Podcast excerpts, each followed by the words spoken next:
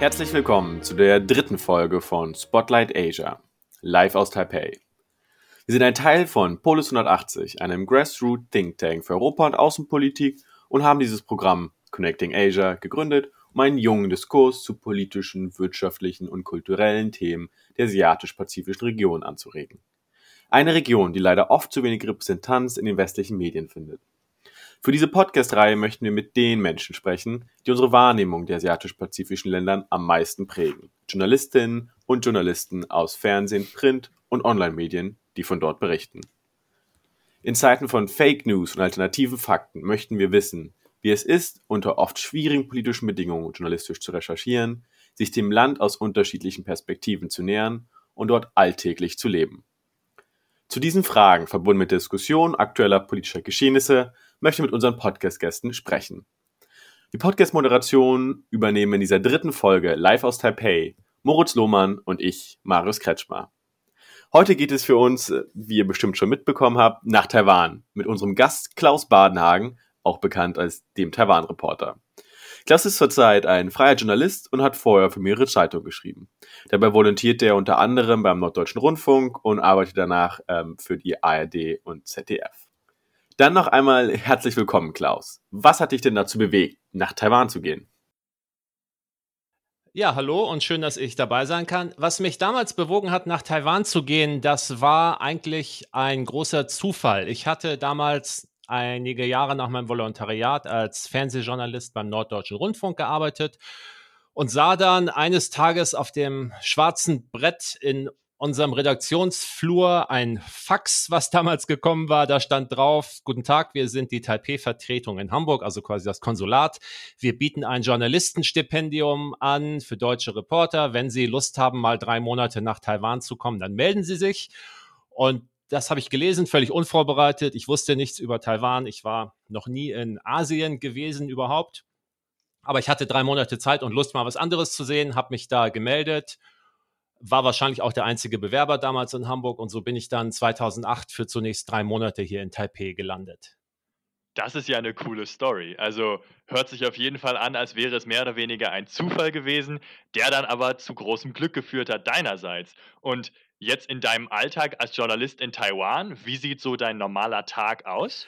Mein normaler Tagesablauf hier ist relativ unspektakulär und spielt sich zum großen Teil im Homeoffice ab und das nicht erst seit der Pandemie.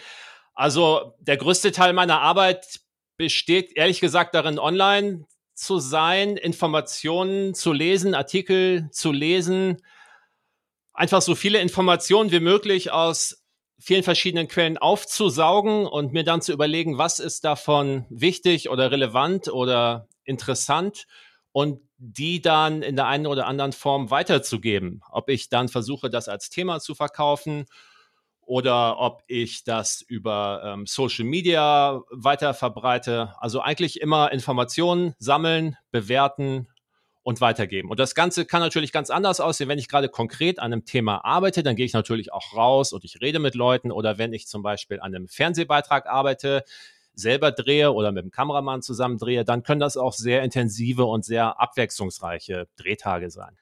Das kann ich mir gut vorstellen. Also hast du das Gefühl, du bist in der Lage, Taiwan und die Menschen in deiner Berichterstattung ähm, gut darstellen zu können?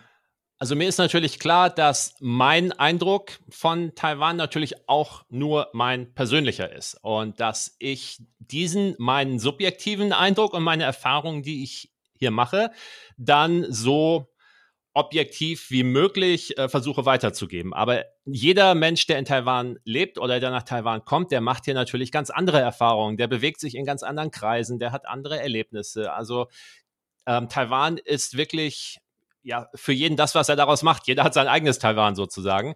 Dadurch, dass ich jetzt ja eigentlich der einzige deutsche Reporter bin, der hier vor Ort lebt, habe ich natürlich, es ist jetzt kein Monopol, das wäre zu viel gesagt, aber in vielen Situationen war ich vielleicht der Einzige, der die Gelegenheit hatte, darüber zu berichten. Und das sind dann die Berichte, die man jetzt auch noch vielleicht per Google finden kann. Aber das war nie meine Absicht. Also ich sage auch immer, damit ich über ein Thema berichten kann, muss ich selber interessant finden. Wenn ich selber nicht das Gefühl habe, ich will da mehr darüber erfahren, und zwar so viel, dass ich guten Gewissens anderen davon erzählen kann, dann würde ich, auch wenn ich die Wahl habe, eher die Finger davon lassen. Zum Beispiel habe ich relativ wenig Lust auf so klassische Unternehmensberichterstattung, dass dann irgendwelche Firmenbilanzen oder Branchenberichte oder so kommen, weil mich das selber einfach nicht interessiert und dann glaube ich auch nicht, dass ich da anderen einen Mehrwert vermitteln könnte. Alles klar, das ist ja auch auf jeden Fall verständlich, dass du diese Art von Maxime für dich adaptiert hast. Und wenn du sagst, jeder hat ein anderes Taiwan-Bild, könntest du dein eigenes Taiwan-Bild beschreiben oder ist das zu komplex, um in einem Podcast nahe zu kommen? Es ist schon relativ komplex. Aber was mich hier in Taiwan von Anfang an, also quasi vom ersten Tag an, wo ich hier den Fuß reingesetzt habe, da war nämlich gerade Wahlkampf und ich bin quasi mitten äh, im Wahlkampf gelandet, bin auf diese Großkundgebung gegangen. 2008 war das damals, Präsidentschaftswahlkampf. Und was mich vom ersten Moment an fasziniert hatte, war die äh, Offenheit und auch die Leidenschaft, mit der hier durchaus strittige politische Themen in dieser Gesellschaft behandelt werden. Taiwan ist ja eine relativ junge Demokratie, also die Demokratisierung, ähm, die entscheidenden Momente waren in den 90er Jahren. Und man hatte, oder ich hatte wirklich das Gefühl von Anfang an, hier geht das den Leuten noch um was. Hier geht das um eine Richtungsentscheidung. Die eine Partei wird eine völlig andere Politik machen, die das Land in eine völlig andere Richtung führt als die andere Partei. Und das hat mich sehr beeindruckt. Also diese Leidenschaft, mit der die Menschen hier am politischen Prozess teilgenommen haben. Und im Laufe der Zeit habe ich dann eine Menge ähm, Bewegungen, Protestbewegungen, Demonstrationen auf der Straße für dies Thema, für das Thema. Und das ist einfach selbstverständlicher Teil dieser Zivilgesellschaft hier. Und das zu beobachten, finde ich sehr spannend. Ich muss dazu sagen, ich bin auch kein China-Experte, würde ich auch nie behaupten wollen. Aber natürlich kontrastiere ich das mit dem, was ich aus China selber über Medien und über Berichte von Kollegen erfahre. Und da muss man sich einfach klar sein, dass das hier eine, dass die Leute hier in einer völlig anderen Realität leben. Also die, ähm, das ist wirklich eine lebendige Zivilgesellschaft mit Lust am Widerspruch, am Streit, wo man trotzdem das Gefühl hat, dass man, dass es gemeinsam vorangeht und dass auch jeder Einzelne irgendwo die Möglichkeit hat, ein Stück weit mitzuentscheiden und diesen Weg mitzubestimmen. Was gibt es denn für Unterschiede in deiner journalistischen Arbeit, die du zwischen Deutschland und Taiwan festgestellt hast? Und hast du auch manchmal Schwierigkeiten in deiner Berichterstattung vor Ort? Also ein ganz praktisches Hindernis ist natürlich immer noch die Sprache. Also ich habe damals hier angefangen, Chinesisch zu lernen, habe da auch einige Jahre lang Sprachkurse besucht, muss dazu aber sagen, ich war dann schon über 30, als ich angefangen hatte, Chinesisch zu lernen. Und ich habe dann irgendwann ein Niveau erreicht, mit dem ich im Alltag gut zurechtkomme, mit dem ich auch durchaus äh, mit Leuten über politische Themen reden kann. Aber wenn es dann wirklich an ähm, Fachvokabular geht, äh, dann stoße ich an meine Grenzen. Also ich sage immer, wenn ich jetzt rausgehe und ich will eine Straßenumfrage machen unter Menschen auf der Straße, was halten sie von China oder welcher Kandidat ist der bessere als Präsident und warum, das mache ich auf Chinesisch. Aber wenn ich mit dem Präsidentschaftskandidaten selber über seine Politikvorstellungen rede, dann habe ich leider nicht das Level erreicht, was dazu nötig ist. Dann muss das entweder auf Englisch gehen oder mit Dolmetscher. Also die Sprache ist sozusagen eine praktische Hürde mit der kann ich aber zurechtkommen. Und das andere, wie man hier mit ausländischen Journalisten umgeht, da war meine Erfahrung so in den ersten Jahren, da war das Interesse, also es werden einem hier keine Hürden in den Weg gelegt, es gibt keine Zensur. Wenn ich irgendeinen kritischen Bericht schreibe, dann melden die sich nicht und laden mich zum Tee ein oder was auch immer da vielleicht denkbar wäre, aber hier nicht. Aber gerade in den ersten Jahren hatte ich manchmal das Gefühl, dass die ausländischen Journalisten hier nicht besonders, nicht als besonders wichtig angesehen werden. Also wenn man dann Anfragen an Ministerien stellte, die waren dann immer sehr freundlich, aber es, ähm, man musste immer ganz oft nachhaken oder man hat nicht mit dem Minister gesprochen, sondern mit einem Sprecher. Aber seit einigen Jahren habe ich das Gefühl, dass die jetzige Regierung hier in Taiwan auch erkannt hat, wie wichtig das ist, international mehr wahrgenommen zu werden und dass man mittlerweile hier auch der, der ausländischen Presse gegenüber noch, noch offener und noch bereitwilliger auftritt, dass sich dann noch mehr Türen öffnen, dass wir zum Beispiel ähm, auch mal die Möglichkeit haben, mit dem Außenminister persönlich ein Fernsehinterview zu drehen und dass der auch diese Gelegenheit, dass man merkt, dass es ihm auch wichtig ist, diese Gelegenheit zu nutzen. Da hat sich ähm, in den vergangenen Jahren, glaube ich, schon ein bisschen etwas geändert. Das ist ja schon ein deutlicher Unterschied zu dem, was wir in unserer ersten Folge aus Peking gehört haben. Ist Taiwan in dem Sinne auch etwas ähnlich zu Deutschland? Also zunächst mal ist Taiwan natürlich ähm, in seinem gesellschaftlichen und in seinem politischen System völlig unterschiedlich von der Volksrepublik China. Punkt. Wenn man das jetzt mit Deutschland vergleicht, ja, kurze Antwort, ja, es ist schon äh, relativ ähnlich. Natürlich, wenn man dann hier ins Detail guckt, dann wird man auch wieder Unterschiede feststellen. Das war überhaupt mein, einer meiner ersten Eindrücke, als ich hier gelandet war und, und ganz frisch war. Und wie gesagt, ich war nie in Asien gewesen vorher, war mein erster Eindruck, das ist ja hier überhaupt nicht so anders, wie ich dachte. Ich dachte irgendwie, ich hatte so komische Asien-Klischees im Kopf und man denkt dann immer, das ist irgendwie eine andere Welt und da du bist dann in einer anderen Welt, aber es war überhaupt nicht so. Also ich, ich war hier in einer modernen Stadt, ich habe hier Leute gesehen, die ihr modernes Großstadtleben gelebt haben und, und einkaufen gegangen sind, essen gegangen sind, Büros hatten und, und U-Bahn sind gefahren und das sah auch, sah alles nicht so grundlegend anders aus. Das war mein, mein erster Eindruck, war also kein Kulturschock, dass alles so anders war, sondern dass es sich irgendwie so geähnelt hat mit unserem mitteleuropäischen Leben. Und dann, je mehr Zeit ich hier verbracht habe und je genauer ich hingeguckt habe, dann merkt man natürlich, dass natürlich doch unterschiedliche Verhaltensweisen hier bestehen, die auf kulturelle Prägungen zurückgehen, wie zum Beispiel Menschen mit Autorität umgehen. Es ist schon noch immer ein anderes Verhalten von Kindern gegenüber ihren Eltern, von Angestellten gegenüber ihren Chefs ähm, etc. Aber das waren dann so Feinheiten, die ich mir nach und nach durch Beobachtungen und, und Nachfragen und Reden dann erst so selber erschlossen habe. Und hast du für dich persönlich das Gefühl, dass sich eben diese Unterschiede zwischen Deutschland und Taiwan sich eher vervielfacht haben? Oder hast du das Gefühl, dass durch Globalisierung die beiden Länder näher aneinander gerückt sind, jetzt in deinen zehn Jahren in Taiwan? Also daran hat sich in meinen zehn oder, oder zwölf Jahren, wie auch immer man rechnet, hat sich nichts Grundlegendes geändert. Taiwan war 2008 schon sehr globalisiert und sehr von, ähm, vom Westen beeinflusst und das hat jetzt ähm, nicht nochmal eine, eine neue Umdrehung genommen. Natürlich kann man sagen, jetzt die Vernetzung hat nochmal zugenommen. Es findet jetzt alles in Echtzeit statt. Es sind vielleicht auch inzwischen natürlich noch mehr Taiwaner zum Studium ins Ausland gegangen und wieder zurückgekehrt. Aber in der Hinsicht ähm, war das 2008 schon auf der auf derselben auf demselben Level, wie das heute ist. Dafür haben sich ja aber in Taiwan wahrscheinlich ganz viele andere Dinge doch verändert. Zum Beispiel in Punkt Identität. Nimmst du da einen gewissen Wandel wahr?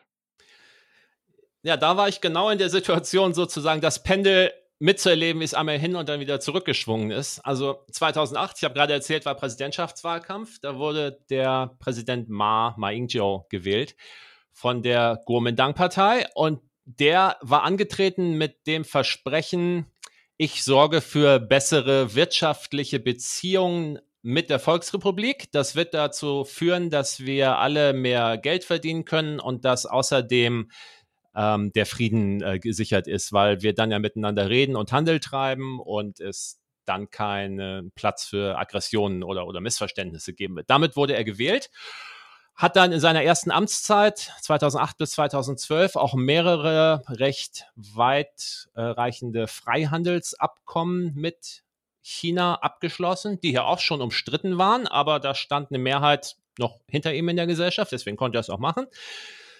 2012 wurde er dann wiedergewählt, da war ich auch hier. Und in seiner zweiten Amtszeit hat sich der Wind dann aber gedreht. Da zum einen lag das daran, dass in China Xi Jinping sein Amt antrat, da als Parteivorsitzender. Der war aber in den ersten Jahren auch noch nicht so offen aggressiv, wie er äh, sich inzwischen entpuppt hat. Aber vor allem hat dann eine größere Gruppe in der Gesellschaft, vor allem Jüngere, denen war unwohl damit, dass man durch diese wirtschaftlichen Verflechtungen das Gefühl hatte, nicht nur der Volksrepublik enger zu rücken, sondern sich hier auch irgendwo auszuliefern, dass man sich damit in wirtschaftliche Abhängigkeiten begibt, die dann aus politischen Gründen ausgenutzt werden können. Und es gab auch einige andere Vorkommnisse hier, Zwangsräumungen und Anti-Atomkraftbewegungen, die haben auch für, für ja, so Unruhe in der Gesellschaft gesorgt. Also es ähm, fanden dann mehr Proteste statt und das Ganze eskalierte 2014, als die Regierung ein weiteres Freihandelsabkommen für den Dienstleistungsbereich durchs Parlament drücken wollte.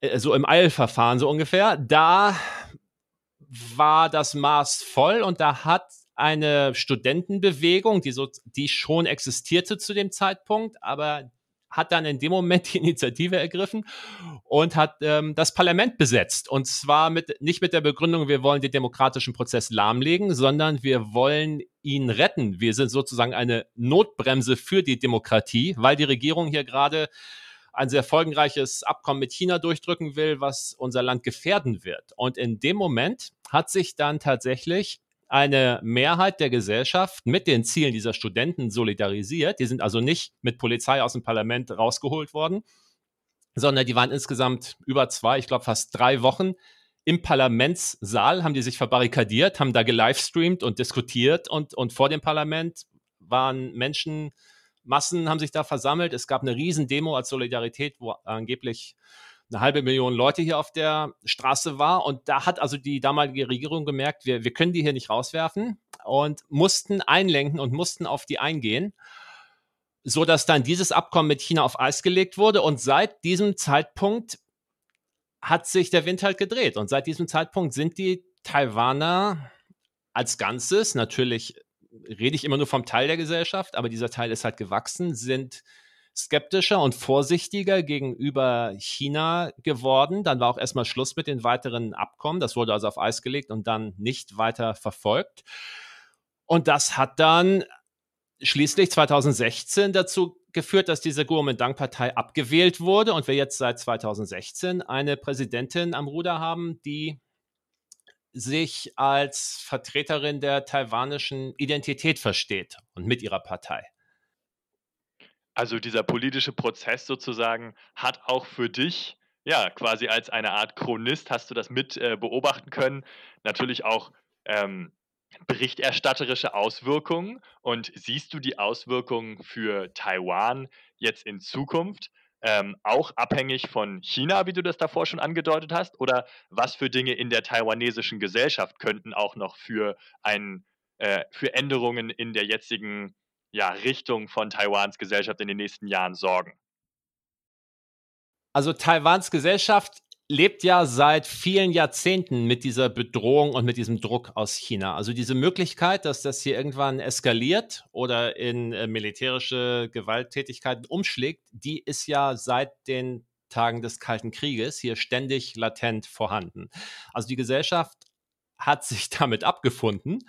Ähm, das ist so ein psychologischer Prozess. Man kann sich ja nicht äh, sein ganzes Leben lang verrückt machen lassen. Das Leben muss ja irgendwie weitergehen. Man lebt also damit, dass es diese Bedrohung aus China gibt und arbeitet trotzdem daran, sein Land und seine Wirtschaft und seine Gesellschaft Schritt für Schritt besser zu machen. Das kann man, glaube ich, ruhig jetzt trennen, diese beiden Aspekte. Also zum einen, natürlich ist die Frage, wie das mit der Volksrepublik weitergeht, aber ob die Volksrepublik sich entscheidet, aggressiv zu werden oder welche Mittel sie dafür einlegt, das wird ganz alleine in Peking entschieden. Das wird nicht in Taipei entschieden und das wird nicht in Washington entschieden. Man kann zwar versuchen, das irgendwie indirekt zu beeinflussen, aber am Ende gilt, wenn die KP in Peking einen Grund haben will, Stress zu machen, dann werden sie sich einen Grund suchen und sie werden ähm, ihn, ihn finden. Und wenn nicht, dann nicht. So, und das andere ist, was hier in Taiwan innenpolitisch und gesellschaftspolitisch passiert. Und da steht Taiwan als doch, muss man sagen, entwickeltes Industrieland. Also es wird immer noch manchmal als Entwicklungsland geführt, aber trifft es eigentlich nicht. Steht da vor einigen Herausforderungen, die uns auch ganz bekannt vorkommen. Also zum Beispiel eine Alterung der Gesellschaft, die Frage, wie geht das mit den sozialen Sicherungssystemen weiter? Wie äh, steht das um die äh, Verteilung des Vermögens in der Gesellschaft, wer profitiert und wer nicht, was äh, kann man machen, um sowohl das Leben der Arbeitnehmer zu verbessern, als auch die Unternehmen international, Taiwan ist auch eine Exportwirtschaft, also international wettbewerbsfähig zu halten und so weiter. Das sind eigentlich Fragen, die uns in Deutschland hier recht bekannt vorkommen dürften. Jetzt möchten wir noch einen kleinen thematischen Sprung unternehmen und dich zu einem Thema befragen, das zurzeit die ganze Welt in Atem hält, der Corona-Pandemie. Taiwan hat über 20 Millionen Einwohner und die zehnthöchste Bevölkerungsdichte weltweit. Wie hat es dieses Land geschafft, mit dieser Pandemie so erfolgreich umzugehen? Also Taiwan war vorbereitet. Das ist der allerwichtigste Punkt. Wir können hier über Apps reden, wir können über Quarantäneregelungen reden, aber das Wichtigste ist, dass hier ein Notfallplan für genau so einen Pandemiefall in der Schublade lag und den hat man nur aus der Schublade geholt und angefangen abzuarbeiten. Das ist Punkt Nummer eins. Und dieser Notfallplan wurde erarbeitet nach der ersten SARS-Epidemie 2003. Zwei, drei als Taiwan auch relativ unvorbereitet getroffen wurde. Damals gab es hier, ich glaube, 70 Tote insgesamt. Und das war Grund genug, dass man sich gesagt hat, ähm, das äh, soll uns nicht nochmal passieren. Wir schaffen Strukturen, wir schaffen ein ähm, Kontrollzentrum, was man nur aktivieren muss, wo dann sofort klar ist, wer hat das Recht, ähm, welchen Behörden welche Anweisungen zu geben, wie, ähm, wie werden Quarantänefragen und Kontrollen von Einreisen behandelt und so weiter. Das war, das stand also alles. Das musste man nur aktivieren. Der zweite Punkt war, dass Taiwan extrem früh vorgewarnt war. Also sie haben am 31. Dezember die Botschaften mitbekommen, die damals dieser Augenarzt Li Wenliang in China da über soziale Medien geteilt hatte, die dann schnell gelöscht wurden. Er ist dann später auch selber am Virus gestorben. Äh, aber die hat man gesehen und die hat man hier sofort ernst genommen und man hat noch am 31. Dezember angefangen, Kontrolleure in die gelandeten Flugzeuge aus Wuhan zu schicken, also aus dem Epizentrum damals und hat die ähm, Passagiere kontrolliert. Wer hatte Fieber, wer Fieber hatte, wurde gleich untersucht. Und als dann sich mehr und mehr herausstellte im Laufe des Januar, was da los ist, dass da ein neuartiger Virus unterwegs ist und dass der auch vor allem von Mensch zu Mensch übertragbar ist, hat man dann schrittweise angefangen, natürlich die Cluster hier in dem eigenen Land nachzuverfolgen und dafür zu sorgen, dass die sich nicht ausbreiten. Das hat geklappt, zum Glück. Und man hat dafür gesorgt, Schritt für Schritt dafür zu sorgen, dass aus den als gefährlich eingeschätzten Regionen von außen keiner mehr reinkommt oder wenn jemand reinkommt, dass jeder, der überhaupt noch in Taiwan landet, 14 Tage in Quarantäne geht. Also man hat gesagt, das ist der sicherste Weg. Ob wir, es geht nicht darum, ob wir testen oder nicht oder wir riskieren das nicht, den frei rumlaufen zu lassen. Jeder, der nach Taiwan kommt, geht 14 Tage in Quarantäne. Danach wissen wir, ob er infiziert ist oder nicht und dann kann er auch raus und am Leben teilhaben. Und genau mit der Strategie fährt Taiwan im Prinzip seit Januar. Dann haben sie noch dafür gesorgt, dass genügend Masken vorhanden waren. Also dass in solchen Situationen Masken zu tragen sind, gehörte sowieso schon zum allgemeinen Wissen. Man hat dann die eigene Produktion hier im Land mal innerhalb von ein paar Monaten verzehnfacht, von zwei Millionen auf 20 Millionen Masken pro Tag. Die Regierung hat die rationiert abgegeben. Damit war auch das Panikpotenzial in der eigenen Bevölkerung etwas minimiert. Und genau diesen Kurs fährt Taiwan seitdem. Also extrem strenge Kontrolle und Quarantäne der Einreisenden und hier vor Ort natürlich aktiv werden mit, mit äh, Contact Tracing und so weiter, wenn es nötig ist. Aber ähm, 99 Prozent der Fälle, die hier überhaupt noch auftauchen, kommen alle von außen rein und die sind halt schon unter Kontrolle. Und deswegen können wir halt, haben wir halt diese extrem, extrem niedrigen Zahlen hier. Also ich gucke mal gerade auf Stand heute, 535 bestätigte Infektionsfälle insgesamt seit Beginn der Epidemie und sieben Todesfälle. Das sind wirklich beeindruckende Zahlen, wenn man momentan nach Deutschland oder Europa schaut.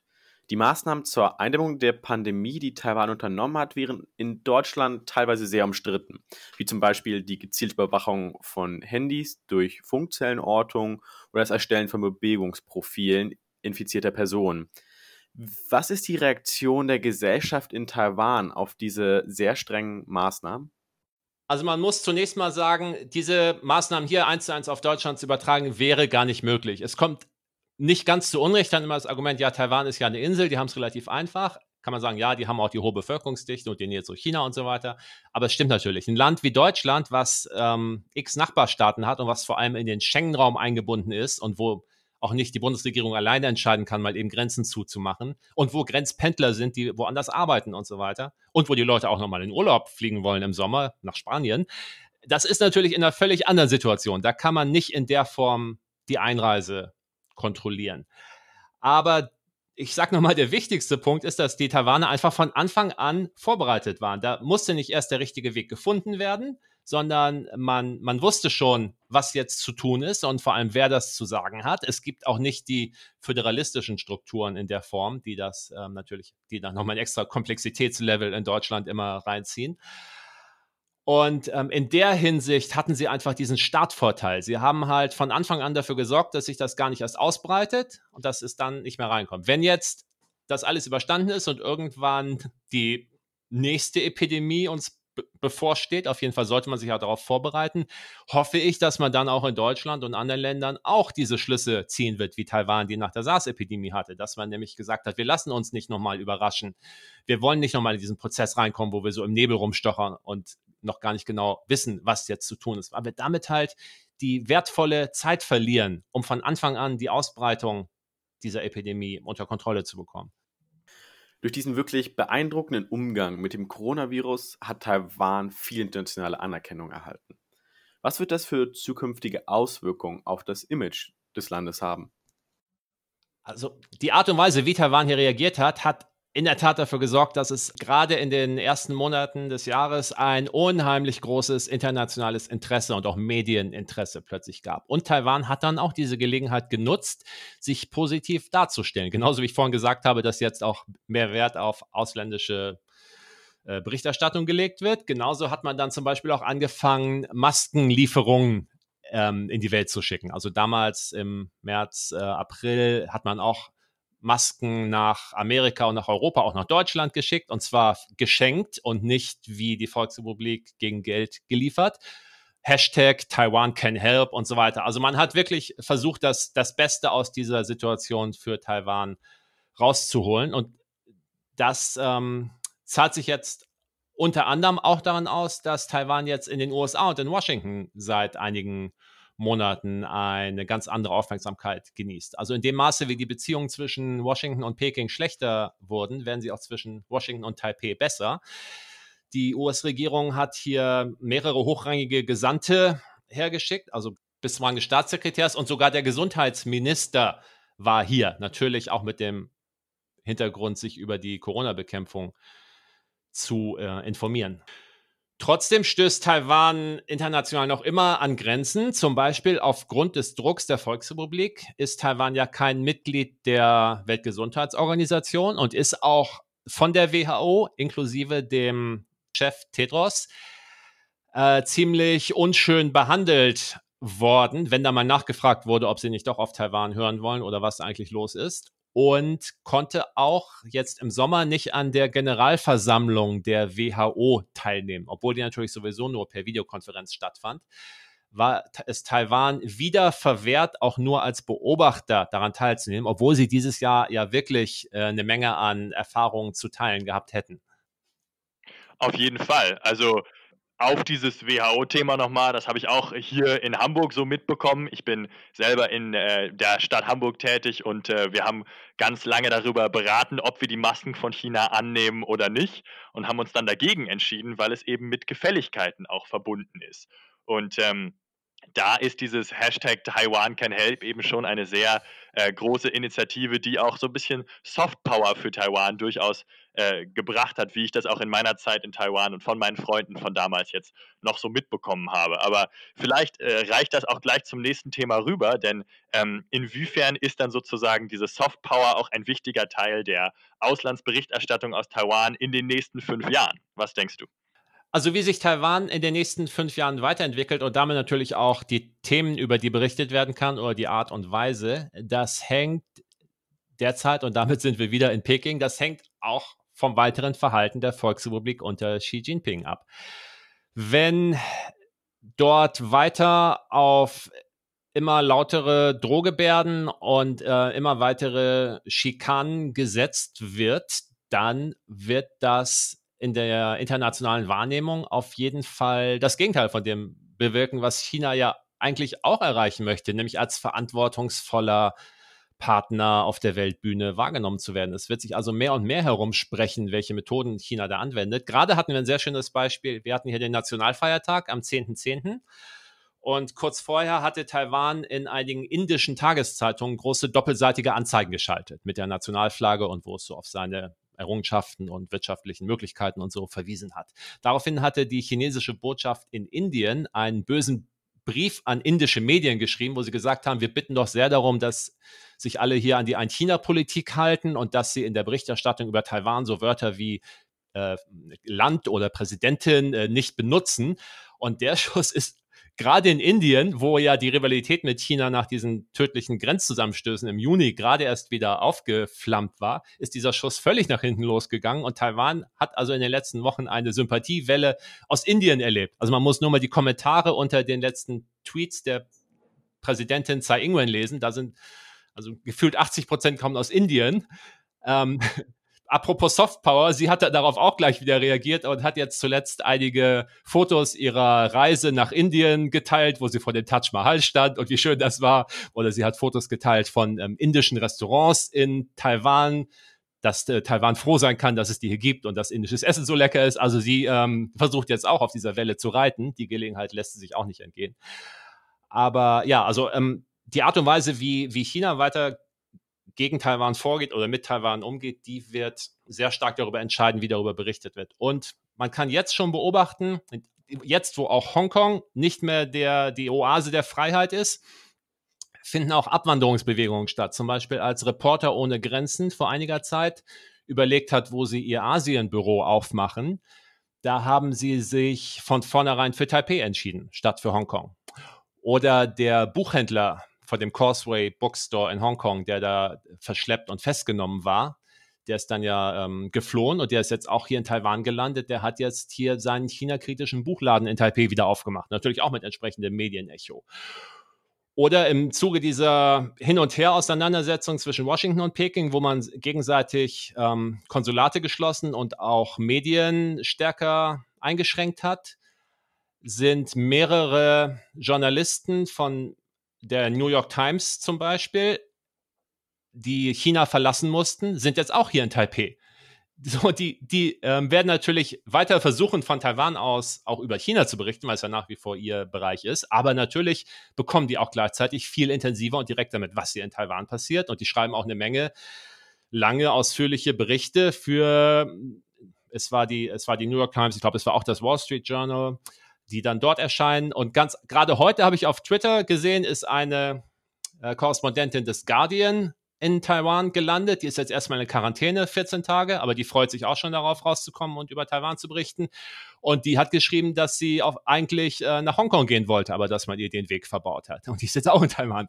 Also ähm, China kann den Druck weiter erhöhen, aber es wird dann auch äh, damit leben müssen, dass es äh, entsprechend genau den gegenteiligen Effekt davon erntet. Das ist ja echt eine interessante Bewegung, ein interesting turn of events, der sozusagen dafür sorgt, dass vielleicht ja auch in Zukunft mehr aus Taiwan berichtet wird und jetzt viele Korrespondenten sozusagen sich neu einfuchsen müssen auf dieses Land und so ein bisschen ähnliche Erfahrungen, wie du vielleicht damals auch gehabt hast, jetzt äh, erfahren. Und äh, das leitet uns direkt zur nächsten Frage. Was war denn deine beeindruckendste und bewegendste Erfahrung während der Arbeit in Taiwan bisher? Also ich will das jetzt nicht auf ganz konkrete Momente festmachen. Ich glaube, vor meinem geistigen Auge stehen gerade so zwei Arten von Situationen. Das eine, was ich vorhin schon angesprochen hatte, diese Massenkundgebungen im Wahlkampf. Also ich habe inzwischen vier Präsidentschaftswahlkämpfe hier mitbekommen, 8, 12, 16, 20. Und jedes Mal gibt es halt diese Massenrallies und vor allem an dem letzten Samstag vor dem Wahltag, da holen die wirklich nochmal alles raus und mobilisieren alle Anhänger. Und ähm, in, dieser, in dieser Menschenmasse zu stehen und diese Emotionalisierung mitzuerleben und diese Leidenschaft und dieses Gefühl, entweder es, es kann schiefgehen ähm, und, und auch die Enttäuschung, wenn dann die eine Seite verloren hat und der Jubel bei der anderen Seite. Aber gleichzeitig ist das halt kein blinder Patriotismus, sondern äh, das sind halt zwei unterschiedliche große Volksparteien mit unterschiedlichen Ideen, denen die Leute hier anhängen. Und es gibt auch kleinere Parteien. Aber ähm, also wie gesagt, es, es steckt schon noch eine, eine, politische Überlegung dahinter, aber es ist halt, das, das mitzuerleben, wie emotional die Leute reagieren, ist halt sehr bewegend. Gerade wenn man die Geschichte dieses Landes kennt, wenn man weiß, wie lange das gedauert hat, bis die Taiwaner sich nicht nur die Demokratie, sondern überhaupt die Möglichkeit, selber über ihre Zukunft entscheiden zu können und nicht irgendwie von einem Regime, was von außen gekommen war, wenn man das kennt. Und das andere ist, ich habe immer wieder gemerkt, wie viele wahnsinnig faszinierende und interessante, sehr, sehr alte Menschen es hier gibt, die also wirklich, zum einen leben hier viele Leute bis weit, weit über 80 und die haben dann auch wirklich noch miterlebt, wie es war, als, Jap als Taiwan in den 40er Jahren noch japanisch war und als, als sie Japanisch lernen mussten in der Grundschule und als dann irgendwann die Japaner gingen und die Kuomintang kamen. Oder die erinnern sich noch, wie sie in den 60er und 70er Jahren versucht hatten, in der Demokratiebewegung etwas zu erreichen und dann sind ihre Freunde ins Gefängnis gesteckt worden. Also diese Zeitzeugen, die ähm, wirklich einschneidende dramatische teilweise Sachen miterlebt haben und davon berichten können, das hat mich also auch immer wieder doch, doch sehr bewegt, wenn sich das ergeben hatte. Zuletzt möchten wir dich noch fragen, ob du uns Taiwan einmal in nur drei Wörtern beschreiben kannst. Also das eine, das erste Wort ist widersprüchlich. Das ist jetzt immer so ein Klischee. Wenn man Taiwan beschreiben will, dann sagt man oft, Taiwan ist ein Land der Widersprüche oder ein Land der Kontraste aber es stimmt einfach in diesem Fall. Dieses Klischee hat also viel Wahrheit in sich. Ähm, Taiwan ist ein Land, in dem man, das habe ich auch gesagt, äh, Taiwan ist für jeden das, was er daraus macht oder was er hier erlebt. Ähm, Taiwan ist ein Nebeneinander von extrem dicht besiedelten Städten, von 3000 Meter hohen Gebirgen, von äh, chinesischer Kultur, von westlichen Einflüssen, von jungen Leuten, die ähm, die die Verhältnisse ändern wollen, von ganz alten Leuten, die ganz anders aufgezogen sind. Also es ist, es ist immer das, was man gerade erlebt oder was man gerade sucht, das findet man ja auch. Und das heißt also, Taiwan ist auch vielfältig. Vielfältig ist dann mein zweites Wort. Also es wird, es wird einem hier nicht langweilig werden. Wer hier mit offenen Augen und mit einem offenen ja, Geist durch die, durch die Gegend läuft und wenn man nur durch einige Stadtviertel, durch die kleinen Gassen in Taipei läuft und guckt, was man hier so zu sehen bekommt, man wird also immer wieder neuen Input finden und neue, auch nach über zehn Jahren, neue Beobachtungen, die einem noch nicht aufgefallen waren. Wenn ich jetzt immer wenn ich jetzt nach Deutschland zurückkomme, dann ist mein Eindruck, ah, das kenne ich ja schon so ungefähr, wie das hier läuft. Wobei Corona Deutschland wäre jetzt was Neues, das habe ich noch nicht erlebt, bin ich gespannt drauf. Aber mein Eindruck ist dann immer, ich komme nach Hause und ich weiß so ungefähr, wie das hier läuft. Ich weiß, was ich sehe, wenn ich um die nächste Ecke biege und so weiter. Das Gefühl habe ich hier nicht. Und deswegen ist mein drittes Wort auch, dass hier noch viel zu entdecken ist. Und das heißt auch dadurch, dass Taiwan bisher so im ja sehr lange, vielleicht bis in dieses Jahr, so im Schatten der öffentlichen Wahrnehmung stand, ist es halt überhaupt nicht auf dem Radar der allermeisten Leute in, in Deutschland, in, in Europa. Also es ist nicht, es ist viel weniger bekannt als Japan oder Thailand oder vielleicht sogar Vietnam. Man kann sich viel weniger darunter vorstellen und deswegen hat es vielleicht auch jetzt gerade die Chance, durch diese neue Aufmerksamkeit sein Bild und wie es wahrgenommen wird, nochmal neu zu definieren und versucht dort diese Chance wahrzunehmen. Aber ich glaube, die sehr, sehr viele Menschen in Deutschland zum Beispiel haben jetzt auch die Gelegenheit, entweder durch Medienberichte oder vielleicht irgendwann auch wieder durch äh, eigene Besuche oder Reisen Taiwan einfach nochmal zu entdecken. Vielen Dank, Klaus, dafür, dass du dir heute die Zeit genommen hast, mit uns über deine journalistische Arbeit, den gesellschaftlichen Wandel Taiwans und den wirklich sehr erfolgreichen Umgang mit der Corona-Pandemie zu sprechen. Wir haben uns auf jeden Fall sehr gefreut und wir hoffen, dass wir unseren Hörern und Hörerinnen viele interessante Themen rund um Taiwan näher bringen konnten. Ja, es hat mir auch viel Spaß gemacht. Vielen Dank für die Gelegenheit. Ja, also ich habe damals, äh, während ich in Taiwan auf Auslandssemester war, angefangen, die äh, Artikel von dir, Klaus, zu lesen. Und dich jetzt persönlich äh, ja, so kennenlernen zu können, war auf jeden Fall eine super Erfahrung. Und äh, ja, ich muss sagen, ähm, ich werde auf jeden Fall weiterhin sehr gespannt verfolgen, wie sich die Causa Taiwan über die nächsten Jahre so verändert. Und äh, ja, vielleicht sieht man sich an anderer Stelle noch wieder. Vielen Dank. Also man sagt immer, das Netz vergisst nicht. Und wenn ich jetzt meine Artikel von 2010 oder 2011 lese, dann fällt mir auch vieles wieder ein, wie das früher war, was ich längst vergessen hatte. Das ist schon spannend. Ähm, ja, wer ernsthaft Interesse hat, mir da zu folgen, der findet mich auf Facebook und Twitter als Taiwan-Reporter und Mein Blog, wo auch ähm, unser neuer Podcast jetzt verbreitet wird, ist intaiwan.net. Also wenn da jemand vorbeischaut, würde ich mich natürlich auch freuen. Das war unsere dritte Folge von Spotlight Asia. Wir hoffen, sie hat euch einen kleinen Einblick in das Leben und Arbeiten von Journalistinnen und Journalisten in Taiwan geben können. Wer mehr zu dem Thema erfahren möchte, wir haben Klaus Social Media und seine Website in den Shownotes verlinkt. Vielen Dank und bis zum nächsten Mal.